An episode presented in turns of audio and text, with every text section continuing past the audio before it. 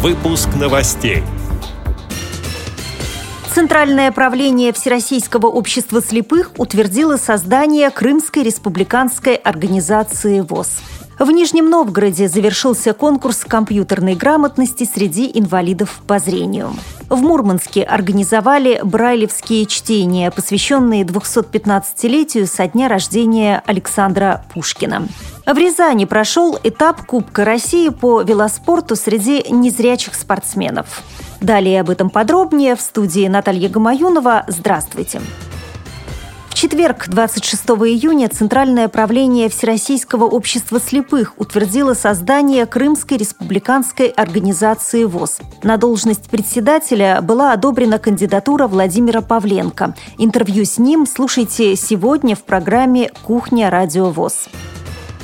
В Нижнем Новгороде завершился второй ежегодный конкурс компьютерной грамотности среди инвалидов по зрению с компьютером на «ты». Организатор – Нижегородский областной центр реабилитации инвалидов по зрению «Камерата» совместно с Тифлоинформационным центром Нижегородского государственного университета имени Николая Ивановича Лобачевского. Мероприятие прошло в рамках благотворительной программы «Статус онлайн», реализуемой Фондом поддержки и развития филантропии КАФ. Как рассказала Радио ВОЗ руководитель Камераты Марина Рощина, в конкурсе приняли участие четыре команды.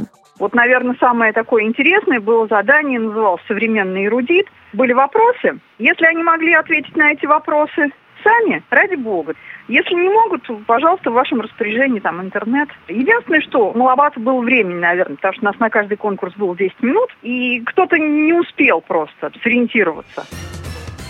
25 июня в Мурманской первичной организации Всероссийского общества слепых прошли брайлевские чтения. Мы этих книг читаем строки, сообщает сайт Бипорт. Ежегодно их организатором выступает Мурманская государственная областная специальная библиотека для слепых и слабовидящих. В этом году чтения были посвящены Году культуры в России и 215-летию со дня рождения Александра Сергеевича Пушкина.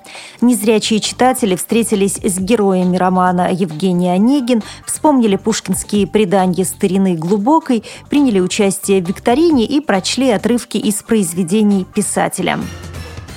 В Рязани прошел третий заключительный этап Кубка России по велоспорту среди слепых спортсменов.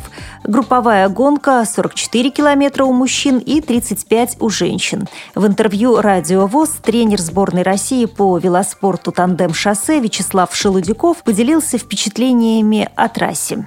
Том году много было замечаний, что очень много ям, очень грязный круг много пешеходов. В этот раз э, организаторы постарались, сделали все, что могли. Ямочный ремонт провели, замели трассу, промыли трассу. Но, к сожалению, вот этот ямочный ремонт – это как штопные носки.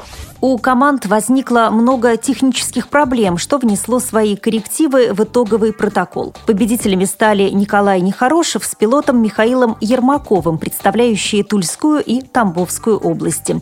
За ними финишную черту пересекли тамбовчане, экипажи Сергей Чурилов, Андрей Михалев и Дмитрий Каширин, Сергей Попов. На высшую ступень пьедестала почета поднялись представительницы Ярославской и Костромской областей – Просковья Яковлева и Екатерина Константинова.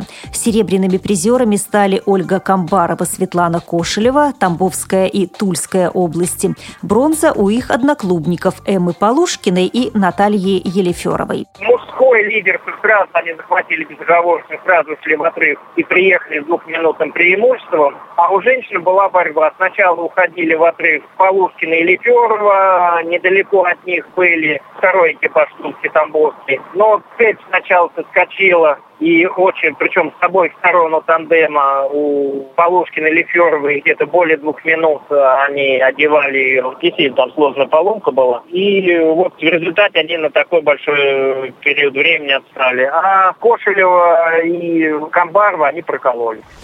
Впереди у спортсменов чемпионат России, который пройдет в Воронеже в начале июля. С этими и другими новостями вы можете познакомиться на сайте Радио ВОЗ. Мы будем рады рассказать о событиях в вашем регионе. Пишите нам по адресу новости собака ру. Всего доброго и до встречи!